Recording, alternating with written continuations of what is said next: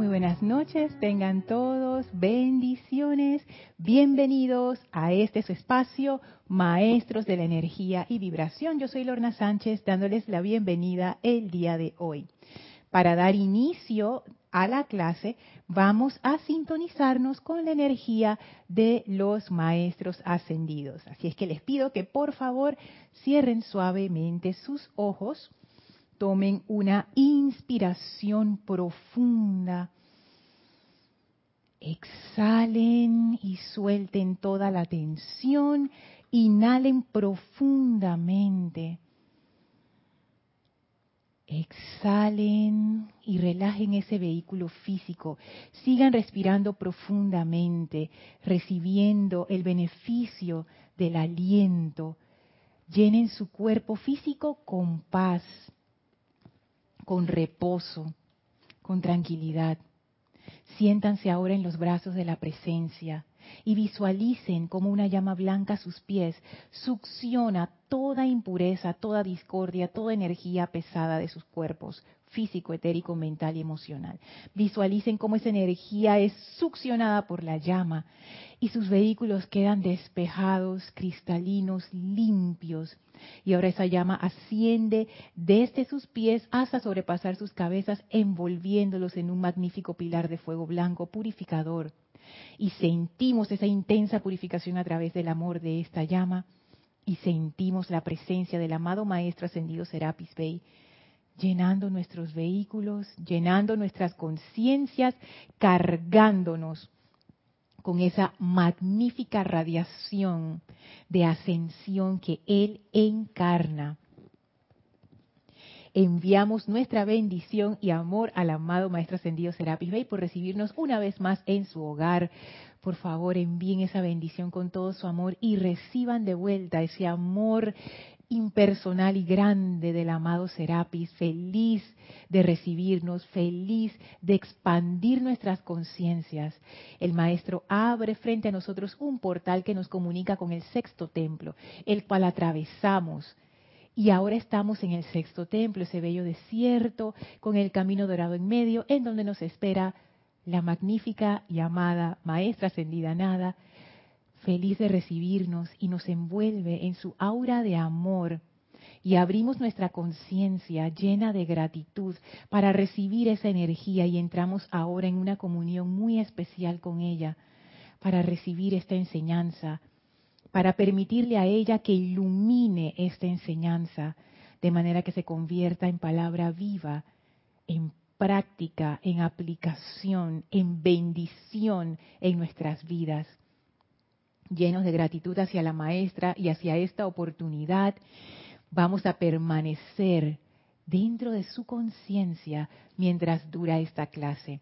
Tomen ahora una inspiración profunda, exhalen y abran sus ojos. Bienvenidos nuevamente a los que se acaban de conectar a este su espacio, Maestros de la Energía y Vibración. Yo soy Lorna Sánchez, desde la sede del grupo Serapis Bay de Panamá, en este bello jueves 2 de junio de 2022. Gracias a todos los que ya han reportado sintonía y aprovecho para agradecer, a veces se me olvida, pero siempre los recuerdo a todos los que ven esta clase en diferido, a todos los que me escriben haciendo preguntas y consultas. Muchísimas gracias por compartir conmigo esas interrogantes, esas consideraciones, esas reflexiones que enriquecen nuestros senderos, porque es en dos vías, ustedes enriquecen mi sendero y yo, gracias Padre, también soy parte del suyo.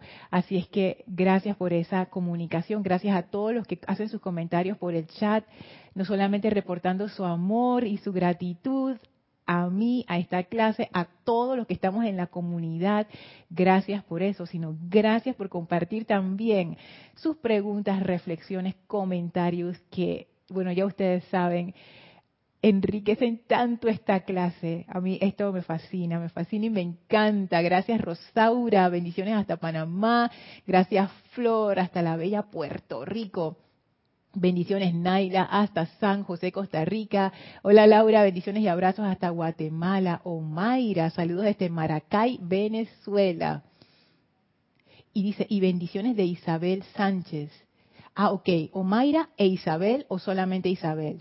Bueno, igual bendiciones, bendiciones para todos allá en Maracay. Hola Leti, bendiciones hasta Dallas, Texas. Hola Caridad, bendiciones hasta Miami. Hola Marian, saludos. Hola Blanca hasta Bogotá, Colombia. Hola Maciel, saludos hasta aquí a Panamá.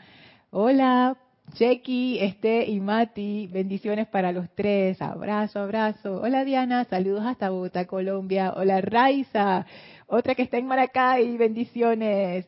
Hola Virginia, saludos hasta Costa Rica. Hola Alonso, saludos hasta Colombia. Naila, gracias. Audio e imagen perfectos. Hola Eduardo, saludos hasta Uruguay. Y hola Mirta, bendiciones hasta Jujuy, Argentina. Gracias a todos por reportar sus saludos, eh, por darle ese amor y expandirlo a toda la comunidad. Qué bello, qué bello.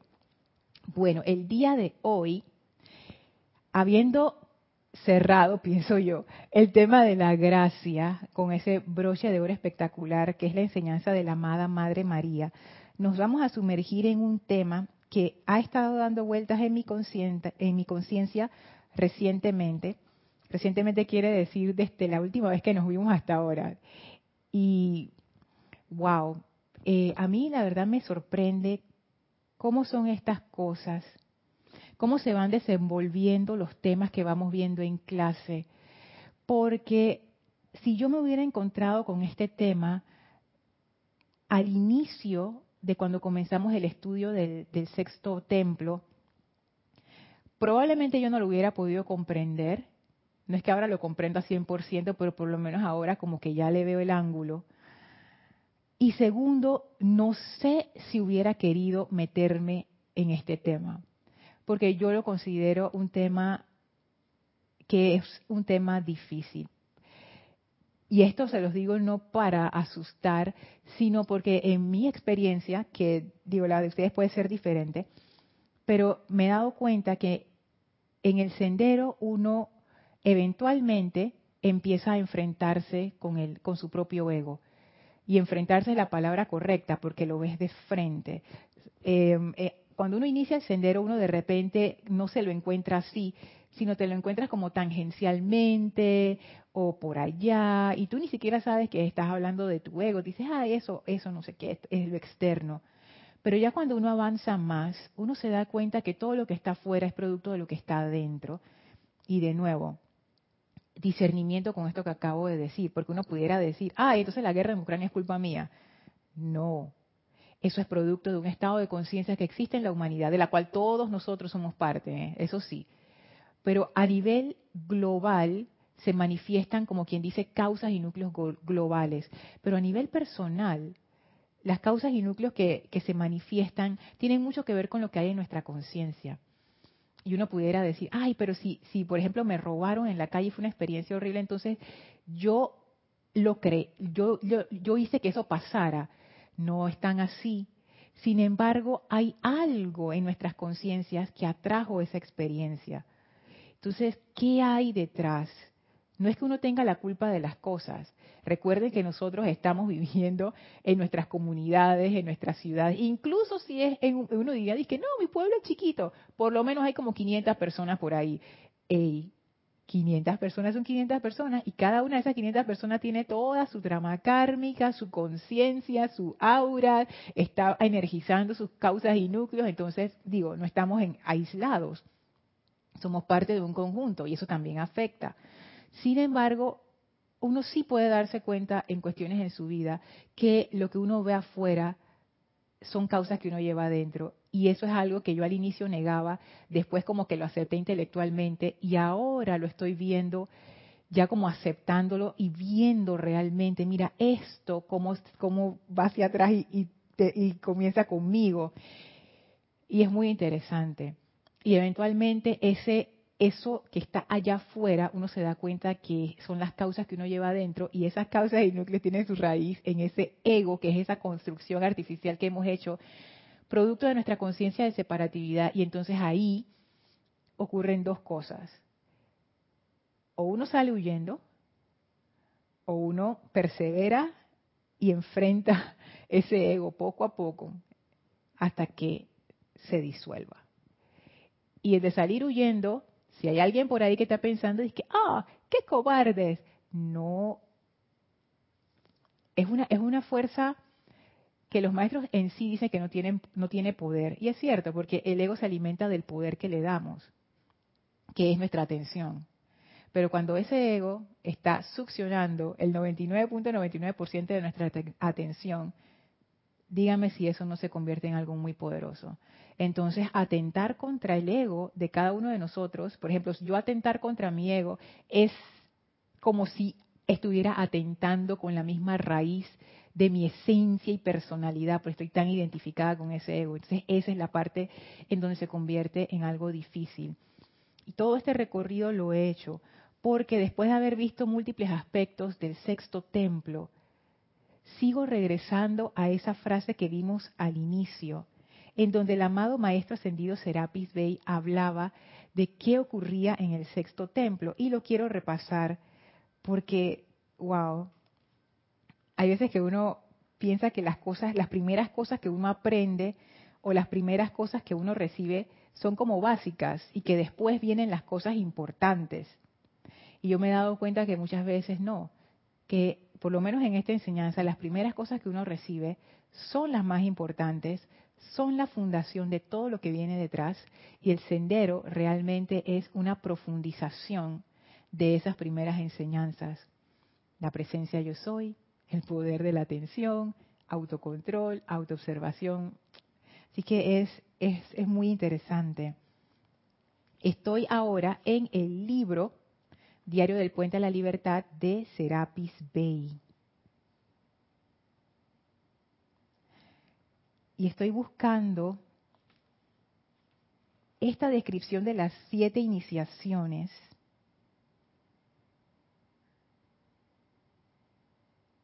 en donde el maestro habla de cómo los sus chelas se perdían en el desierto.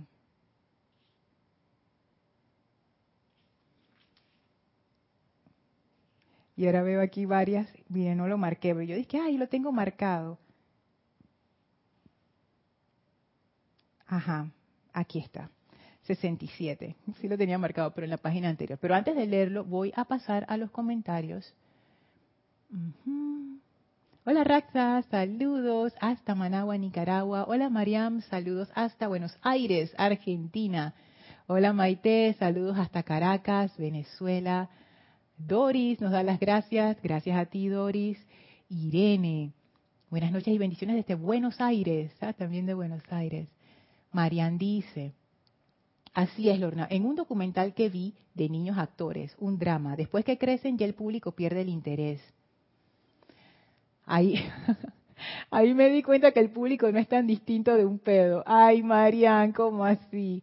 Después que crecen se pierde el interés en ellos. Ya Greta Thunberg no interesa, creció. Pedí perdón por contribuir con eso.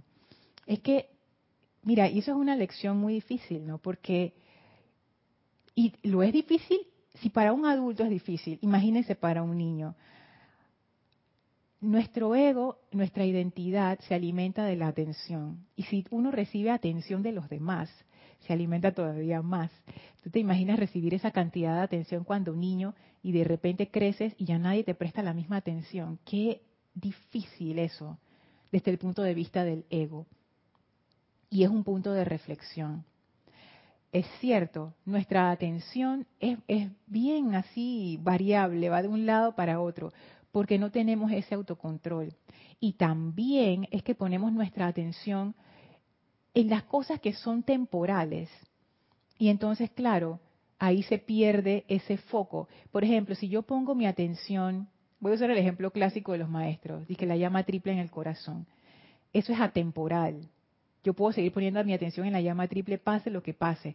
Pero si yo pongo mi atención en mi juventud, vamos a decirlo, y vamos a decir que juventud se define entre los 20 y los 30, que no es así, pero es, un ejemplo. Vamos a decir que, lo, que es entre los 20 y los 30, y ya yo no tengo ni 20 ni 30. Entonces, ya ves, esta, como lo puse en algo temporal, ya mi atención se pierde de allí y se va para otra cosa. Entonces, sí, al poner nuestra atención en características externas, es inevitable que pasen esas cosas. Y por eso es bueno como tratar, porque uno no siempre lo logra, ¿no? Pero tratar de poner la atención en la esencia, y ahí uno recibe y puede dar mucho más. Hola Laisa, saludos hasta Boston. Dice, amor divino sanador desde la amada Lady Nada para todos. Gracias, yo estoy aceptando. Esa es una de las, de las cualidades o de los poderes de la amada Maestra Ascendida Nada que a mí me encanta. El amor sanador. Ah, qué belleza. Les leo aquí lo que dice el amado Serapis en la página 67, Diario del Puente a la Libertad Serapis.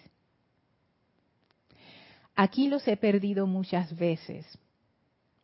Fueron muchas las veces que partieron para encender el mundo. Él habla cuando, los, sus iniciados entraron al sexto templo. Venían del quinto y entraron al sexto templo, que es ese sexto templo de la renuncia y del desprendimiento. Y este sexto templo conllevaba a que uno sale del templo. dice el maestro que para los que están allí, físicamente uno sale del templo y uno sale al mundo a dar un servicio en particular. Entonces él dice, aquí los he perdido muchas veces. Fueron muchas las veces que partieron para encender el mundo. Muchas veces vi sus espaldas alejarse, al tiempo que bajaban por los escalones, salían por la puerta, y las arenas del desierto los reclamaban. Y bien pronto, después de esto, los sentidos también los sentidos, refiriéndose a los cinco sentidos, que es como los maestros mm, enfocan el asunto de cómo quedamos enganchados en lo externo. Los sentidos no son malos para nada, los maestros no condenan los sentidos, simplemente que en la forma o en la narrativa que ellos utilizan, el término de los sentidos quiere decir como que ese gancho que nos como que nos engancha con lo externo. Porque a través de esa interacción con lo externo que viene a través de los sentidos, empieza ese ciclo de gratificación en donde uno busca gratificarse y, huye del sufrimiento y ahí quedamos enganchados buscando esa gratificación que como no nos llena, siempre estamos en esa búsqueda constante. Entonces, eso es a lo que se refiere el maestro aquí cuando él dice las arenas del desierto los reclamaban y bien pronto, y esa palabra, a mí me, gusta cómo él usa esa, esa frase, ¿no? Imagínense que ustedes bajan los escalones del templo, ya salieron, el templo está en un desierto, así es que ustedes bajan, por eso es que el templo sexto se ve como un desierto, lo, visualizamos como un desierto, ustedes bajan las escalinatas y empiezan a caminar por el desierto. Y obviamente hay brisita y la brisita levanta arena y entonces el maestro dice, salían por la puerta y las arenas del desierto los reclamaban. O sea, después de un rato estar caminando ya tú no ves a la persona por el montón de arena que hay volando por allí. Y dice, y bien pronto después de esto, bien pronto, los sentidos también. Sin embargo, todo es parte de la evolución y si bien la ley nos permite no sentir dolor alguno, empero podemos sentir una felicidad adicional cuando regresan. Entonces aquí el maestro habla de esa partida del templo de Luxor, en donde uno sale con la intención de dar un servicio, uno sale con la intención de dar, de encender el mundo, como dice el maestro, o sea, el nivel de entusiasmo al 100%, convencido, consagrada, lista, dispuesta, salgo y bien pronto me empiezo a adentrar en, adentrar en el mundo, los sentidos, mis sentidos, hacen que quede sumergida de tal forma que se me olvidó, se me olvidó lo que iba a hacer, porque me entretuve con las cosas brillantes del mundo y quedé, como todos los demás, corriendo detrás de esas cosas brillantes. ¿Por qué ocurre eso? Y sé que lo hemos hablado varias veces, pero ahora que estamos como cerrando el círculo del sexto templo, me doy cuenta que esto tiene que ver con un tema fundamental, que en realidad es la raíz del ego. Es la causa por la que caímos de la gracia, como dicen los maestros. Y es la forma de salir de allí también.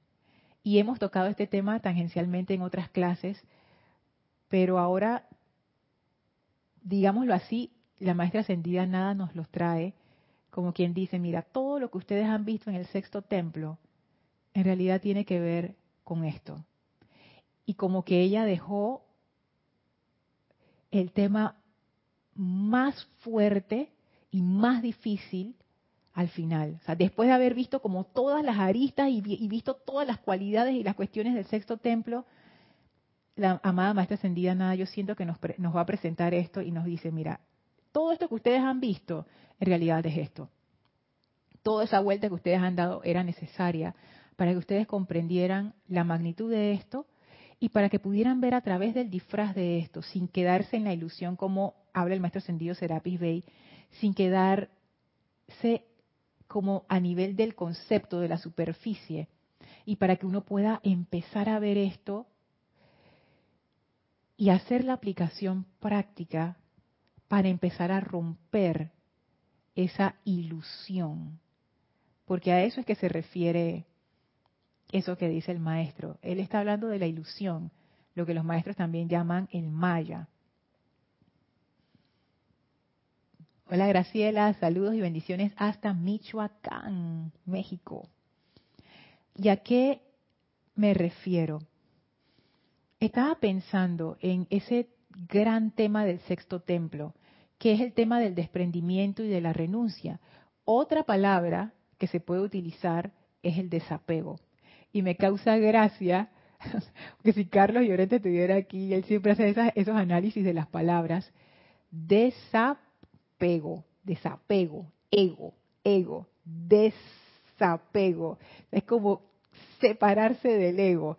Y verlo de esa manera me, me causó gracia. Otra forma de, de, verlo es si uno lo divide y uno puede poner desap, ego, y en la parte de desap es lo, es son las mismas letras de desaparecer.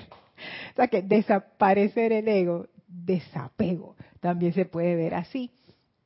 ¿Y qué conlleva el desapego realmente? El desapego tiene un componente emocional. El sexto templo es uno de esos rayos que tiene que ver con la maestría sobre el mundo emocional, especialmente la maestra ascendida nada ella, que es un ser que encarna la plenitud del, tercer rayo y es Chohan del sexto rayo, tiene como quien dice doble eh, mérito o doble maestría o doble, yo no sé ni cómo, como, como un doble doctorado, una cosa así, en estos temas de la maestría sobre el mundo emocional.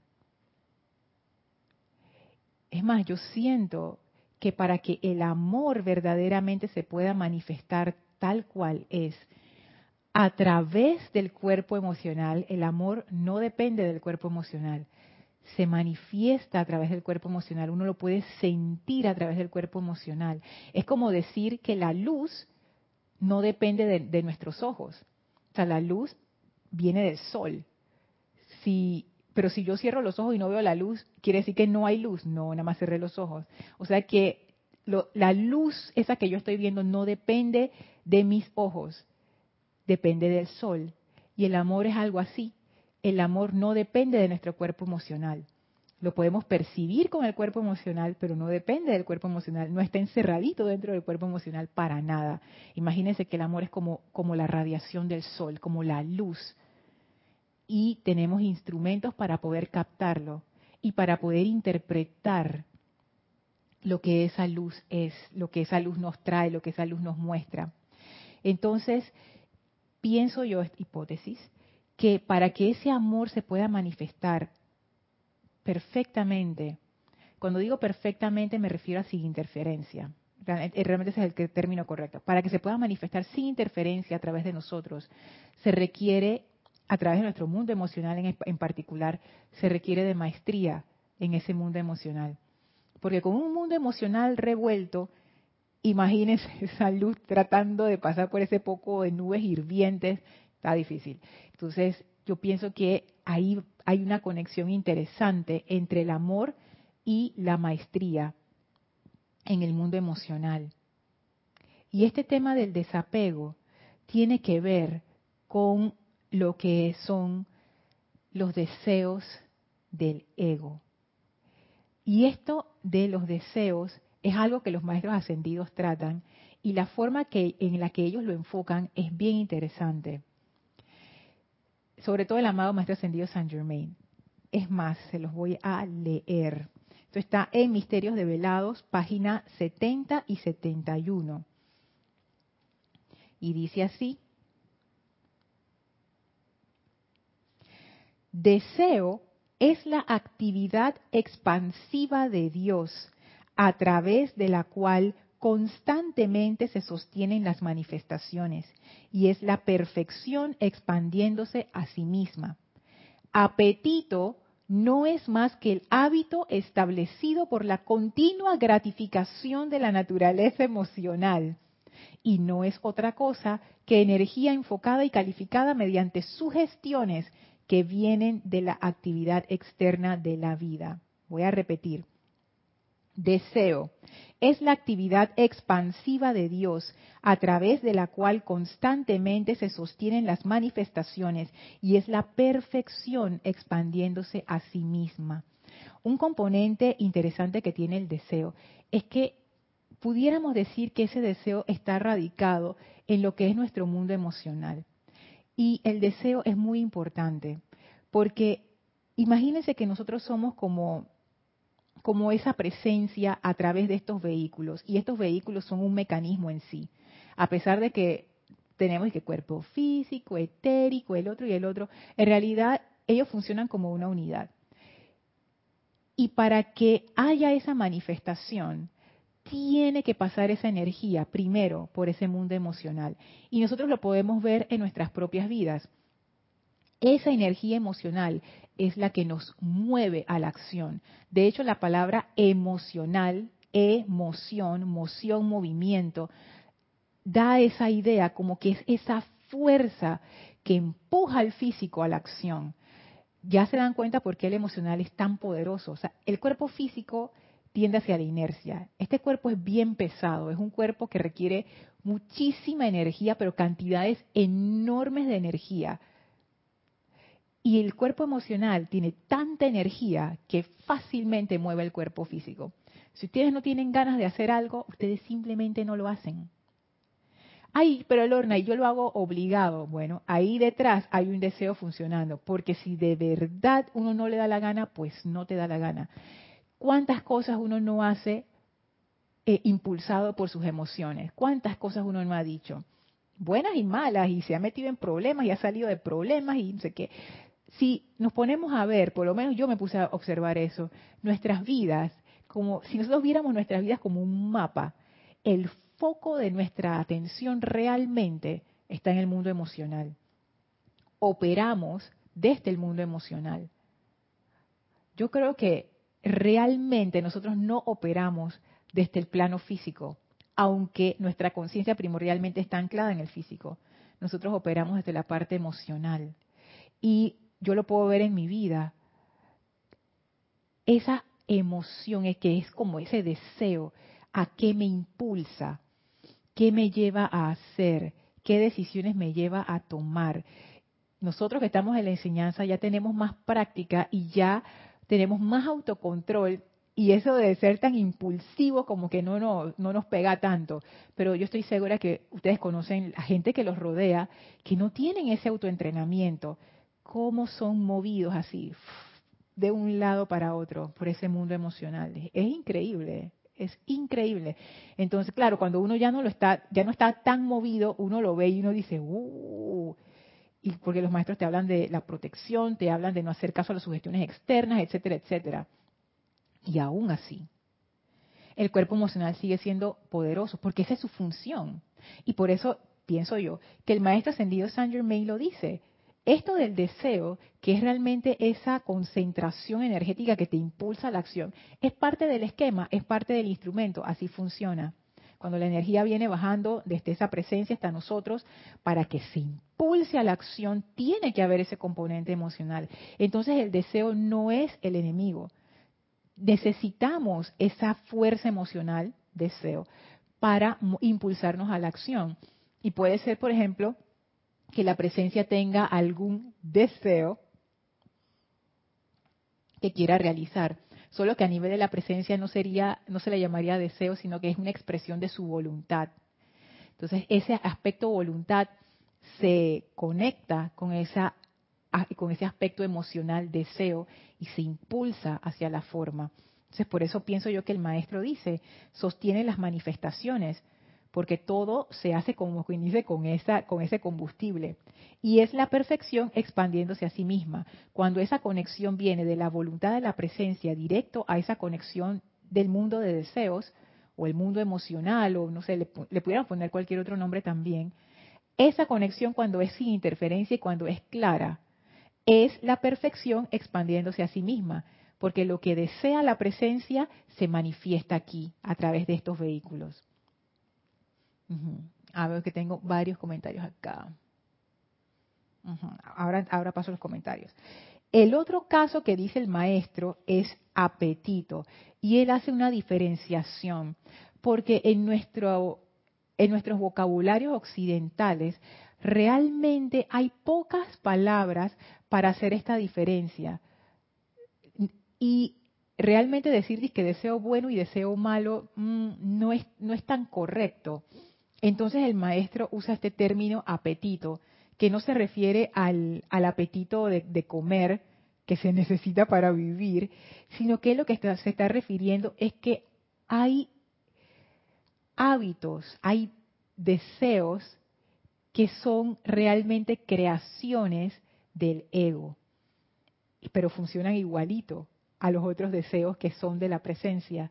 Es el mismo principio, porque es el mismo vehículo.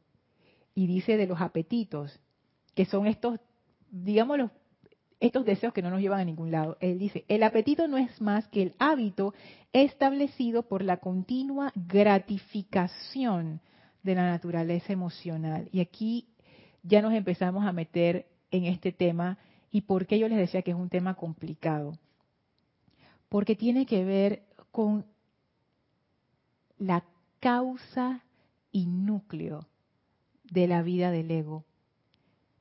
El ego, su vida se basa en gratificación de su propia naturaleza. Siendo el vehículo emocional el más grande, pudiéramos decir que el ego se basa en la gratificación de la naturaleza emocional. Sigue diciendo el maestro, y no es otra cosa que energía enfocada y calificada mediante sugestiones que vienen a la actividad externa de la vida. O sea que estas no vienen de la presencia, por eso es que él hace el énfasis en sugestiones. Estas no vienen de esa voz interna, estas vienen de otros lados, de lo externo, de nuestro propio ego.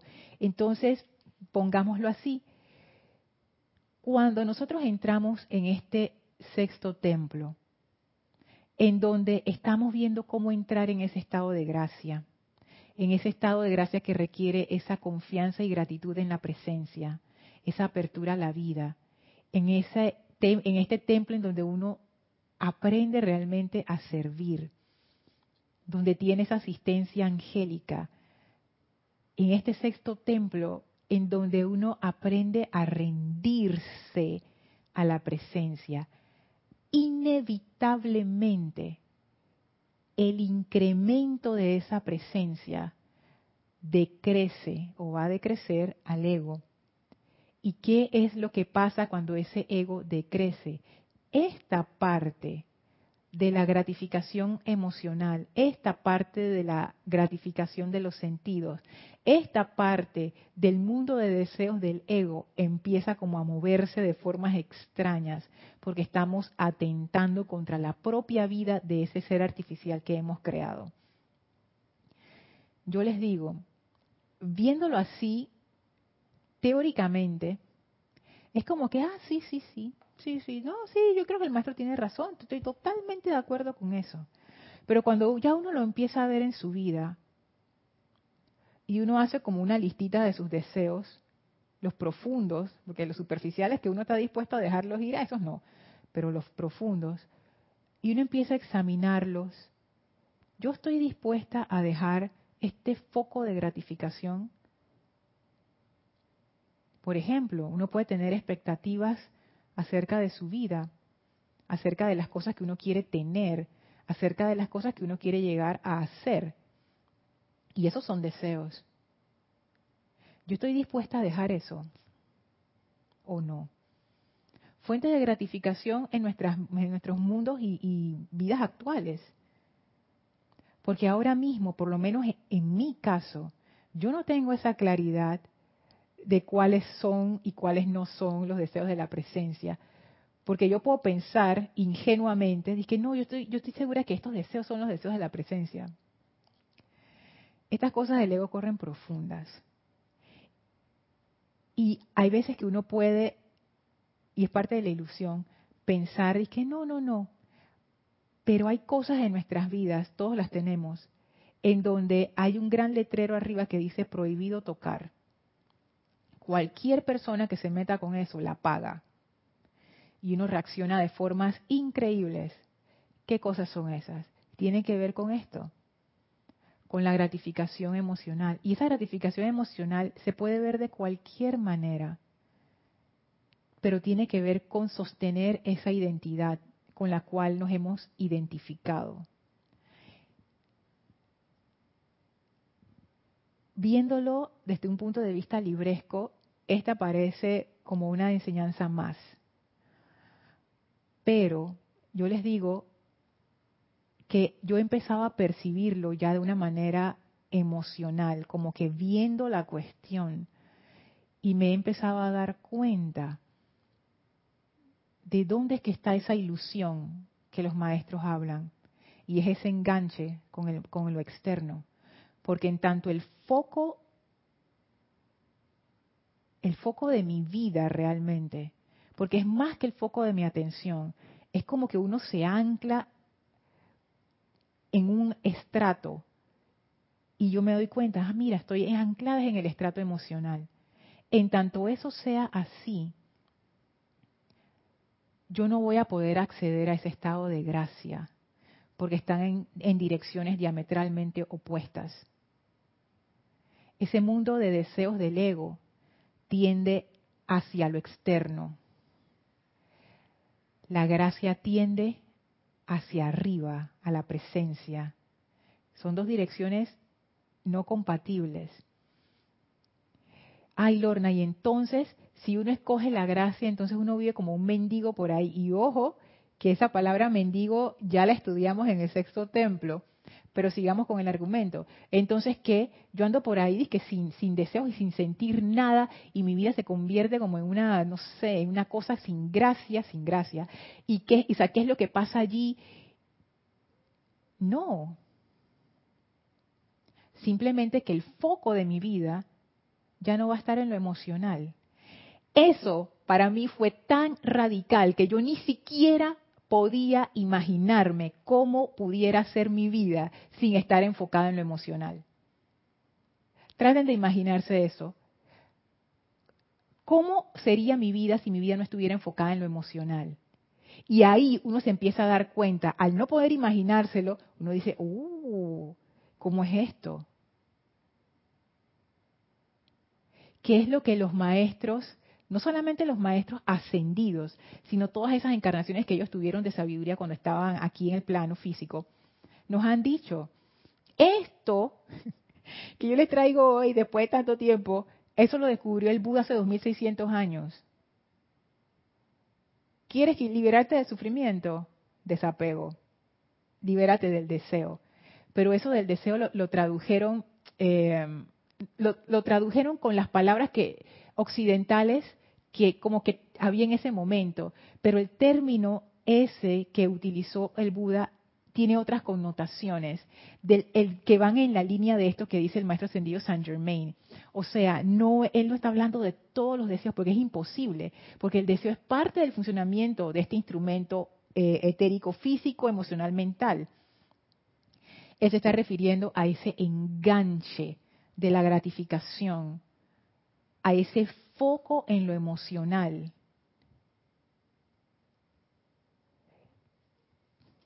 No sé a ver qué piensan ustedes al respecto. Me gustaría saber qué, qué piensan. Estoy aquí leyendo los comentarios. Dice Edgardo desde Concepción, Chile. Hola Edgardo, bendiciones. Creo que la intención, las ganas y el trabajo de permanecer conectado y atento al silencio es base para avanzar. Son muchos los distractores que tenemos de toda índole, pero la voluntad es fundamental. Así es, Edgardo. Y de nuevo, hay otras personas que también han traído un comentario similar acerca del silencio. Y yo siempre les digo, para mí el silencio es una práctica avanzada, porque guardar silencio no es tanto eh, cerrar la boquita, parar la lengüita. No. Lo difícil del silencio es precisamente que hablar acerca de mí es una fuente de gratificación emocional. Porque uno siempre quiere estar hablando. Y lo que la mayoría de las cosas que uno habla tienen que ver con uno mismo. Yo te voy a decir lo que yo pienso. Yo te voy a decir lo que yo opino. Ay, vamos a criticar a fulano de tal. Que a uno no lo dice así, pero es eso o ay, mira qué buena soy, ay, mira qué chévere, no sé qué. Y no es que decir esas cosas sean malo o bueno, es que ese no es el punto. El punto es lo que no se ve detrás de esas palabras, cuál es la motivación, como tú dices allí, que tú mencionas la intención y después mencionas el estar atento. esas palabras son claves. ¿Cuál es la intención detrás de eso? Yo me he pillado muchas veces, Edgardo, que hice un comentario y después algo como que sentí, yo dije, mmm, y cuando reviso, era puro ego. Pero ya lo dije, rompí mi silencio. ¿Para qué? Para gratificarme y para glorificarme y para alar la atención de los demás. No, bueno. Ahora, esto no es que uno lo haga hipócritamente. O sea, uno es como es y punto. Y poco a poco vamos avanzando. Ahora no, ahora tampoco nos vamos a convertir en una Z mañana y que no va a decir nada y no sé qué, ninguno va a hacer nada. No, eso no es así. Lo que sí se requiere de nosotros es que mm, estemos un poquito más pendientes. Sobre todo eso, el foco de mi vida es lo emocional. Y lo, perdón, y lo emocional determina mis reacciones, determina mis decisiones, mis pensamientos y toda esa cuestión. Por ejemplo, si me pasa algo bueno, me siento feliz. Si me pasa algo malo, me siento triste. Hay una palabra que también usan en, budismo, que es parte de esa doctrina budista, que es la palabra refugio. La primera vez que yo conocí eso, se lo escuché fue a Jorge, el director fundador de este grupo. Y él citaba algo que es parte como esencial de aquellos que siguen la doctrina budista. A riesgo de equivocarme, es busco refugio en el Buda, busco refugio en el Dharma, que es la enseñanza, y busco refugio en el Sangam, que es la comunidad espiritual. Son los tres. Y yo una vez estaba viendo un, como una conferencia acerca de eso, acerca de la historia y del budismo, no sé qué, y dice que ellos han incluso encontrado eh, inscripciones antiquísimas y las más antiguas que han encontrado tienen esa, o sea que eso es como una de las cosas fundamentales cuando se creó esa, esa doctrina budista. Busco refugio en el Buda, en el Dharma, en el Sangam. Si hacemos un paralelismo en la enseñanza de los maestros ascendidos, ustedes se van a dar cuenta, hasta ya debieron haberse dado cuenta, donde los maestros dicen que uno busque refugio. En la presencia, Exacto. Y cuando Lorna le pasan las cosas, ¿dónde busca refugio? En el mundo emocional. No en la presencia. Mi confort, ¿dónde está? En el mundo emocional. Lo que yo deseo, ¿dónde está? En el mundo emocional. Porque yo llegaba hasta incluso a preguntarme, son las cosas que yo deseo, realmente lo que yo quiero. Si yo obtuviera lo que yo deseo, pero no tuviera la respuesta emocional, yo igual lo querría. ¿Qué es lo que yo estoy realmente buscando? La gratificación. No quiero decir en todos los casos. Sin embargo, en bastantes de ellos me doy cuenta, mi refugio no es la presencia, es el mundo emocional. Lo que yo anhelo es ese sentir, mundo emocional. Estoy, mi conciencia, en vez de tender hacia arriba, a esa conciencia crística, que es mental superior, está súper abajo. Mundo emocional. El mundo emocional no está tan distante del mundo físico y el, y el plano etérico. Ellos tres funcionan como una unidad, están bien, bien, bien, bien cercanos. Están tan cercanos que cuando uno tiene un golpe emocional, uno siente el golpe físico. así de cerca funcionan. Y uno puede hasta hacer una equivalencia entre diferentes emociones y la química del cuerpo. Eso es algo que se sabe, o sea, no es, ustedes les tiene que haber pasado, les dieron una mala noticia y de una vez ustedes sintieron aquí en el estómago como el, hueco ese que uno se le hace, o cuando uno lo asustan, ese, esa, ese frío que uno le entra. El cuerpo emocional, les digo, como él tiene ese poder de mover el cuerpo físico, cualquier inarmonía o alteración en el cuerpo emocional es como si fuera un golpe directo al físico. Por eso que ya es aceptado que el estrés enferma y mata. ¿Y qué es el estrés? Es un estado de ansiedad y de angustia emocional. Porque no es que te están torturando y te están haciendo nada. Es la parte emocional que está, que ya ni aguanta y doquiera que hay un desbalance emocional, eso va para el físico inevitablemente. Por eso que los maestros ascendidos siempre dicen armonía en los sentimientos. Uno no debería estar jugando con ese cuerpo emocional de estas maneras. Pero como nosotros no sabemos, uno nos da la gana o no podemos controlarlo, más bien no podemos controlarlo bien todavía, que no es reprimirlo, estoy hablando de autocontrol. Estamos, como quien dice, a expensas de nuestros estados emocionales. Y para mí fue un shock darme cuenta que mi conciencia está bien abajo, bien, bien, bien pegada, casi que al físico, porque está refugiada en el mundo emocional. Su recompensa es el mundo emocional. Es esa sensación que los maestros llaman gratificación. De, nuevo, eso del, cuerpo emocional, de lo emocional y lo físico está tan pegado que la palabra sentir también se puede usar como sentir, por ejemplo, sentir que la superficie de un libro. Yo estoy sintiendo este libro ahora. Yo también puedo estar sintiendo una alegría. Es la misma palabra, y fíjense las dos connotaciones, así de relacionados están. Ok, voy para acá. Grupo Pablo el Veneciano, dice este. Dios te bendice, Lorna. Dios te bendice, este. En Pláticas del Yo Soy, el maestro ascendido San Germain define el deseo interno como deseo constructivo y él nos insta a seguirlo hasta su realización. Así es, porque el verdadero deseo de la presencia de Dios es lo, justo, exacto, es esa expansión de la presencia a través de uno. Para eso se supone que uno encarnó. Entonces, por eso que a mí me gusta mucho cómo, el amado Saint Germain, sobre todo, lo explica. El deseo no es malo, es necesario, es parte de cómo funcionan los vehículos. No peleen con eso, pero, pero, entonces él hace la explicación de que no todos los deseos son iguales y él lo divide en deseo y apetito, pero no no es no nos enredemos con las palabras, sino más bien entendamos lo que él nos quiere presentar.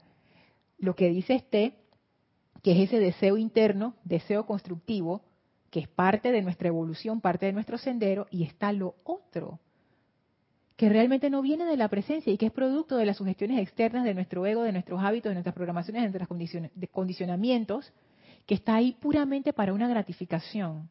No busca expansión, busca gratificación, repetir algo una y otra vez para sentir de nuevo, sentir de nuevo esa emoción, sentir de nuevo esa emoción, una y otra vez, una y otra vez.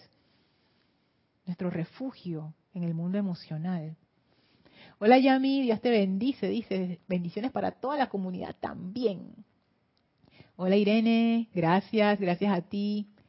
Dice Alonso, si no hay silencio no hay avance. Estoy de acuerdo. El silencio es un indicador. Así me mido yo. ¿Y que cómo está tu silencio hoy? Ay, Lorna, bueno, está bien. Sigamos, sigamos. Diana dice, renuncia a los apetitos. El AM. Apetitos diferentes a deseos. Me perdí con el AM.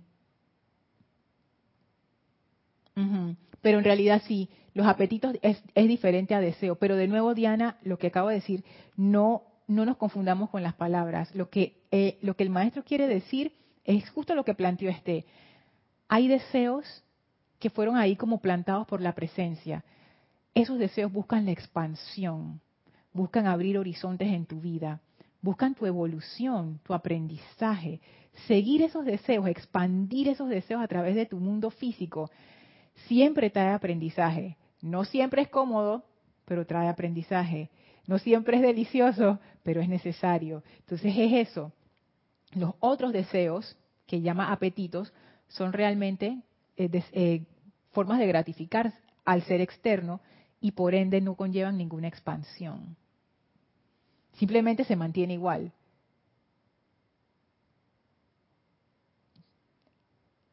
Yo he visto casos así, de personas que, que se mantienen siempre igual. Y puede ser que estén subiendo en una escala social o una escala económica, pero tú ves como que no hay esa expansión. Y eso, eso es interesante observarlo. Porque entonces, ¿cuál es el objetivo de la encarnación?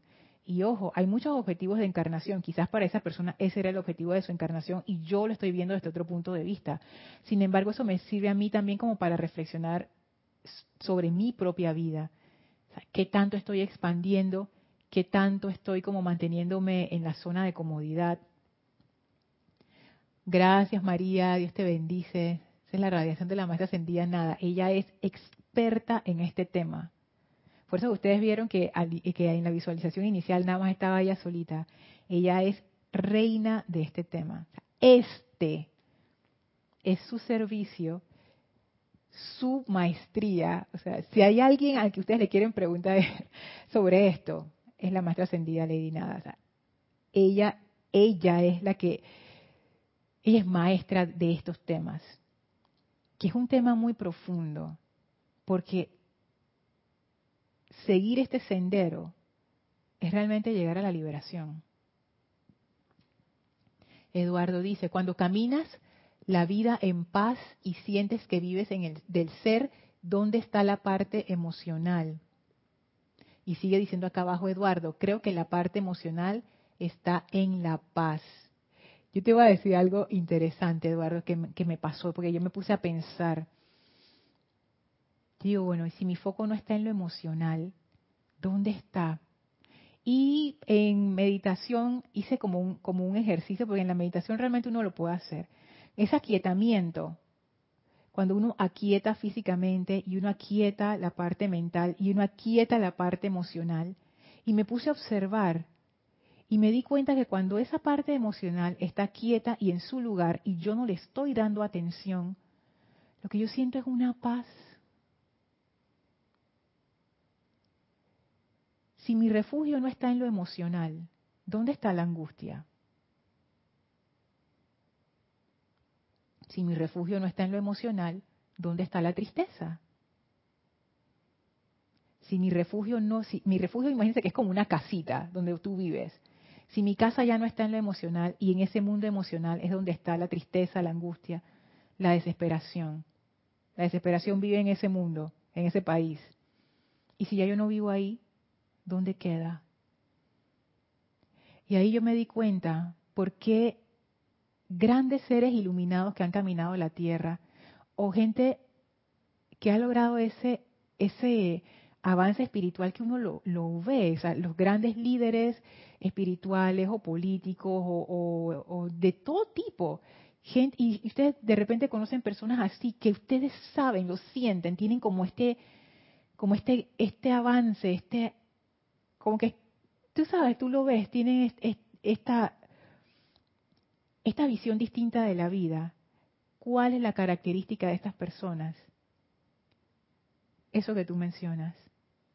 Tan serenos. Desastre ocurrió no sé qué, vamos a ayudar. Ocurrió la otra tragedia, vamos a ver cómo hacemos. Vamos a ver cómo te ayudamos. Si les ocurre a ellos mismos, vamos a ver cómo resolvemos. Pero no hay esa desesperación, esa gritadera, esa corredera, porque su foco me di cuenta, hipótesis, pero creo que va por ahí, me di cuenta, el refugio de ellos no es emocional. El mundo emocional puede ser un campo hirviente de cosas, pero si mi casa no está ahí, entonces yo ahí me empecé a dar cuenta, dije, wow, de repente hay algo más allá de la gratificación. Esa paz no está en el mundo emocional.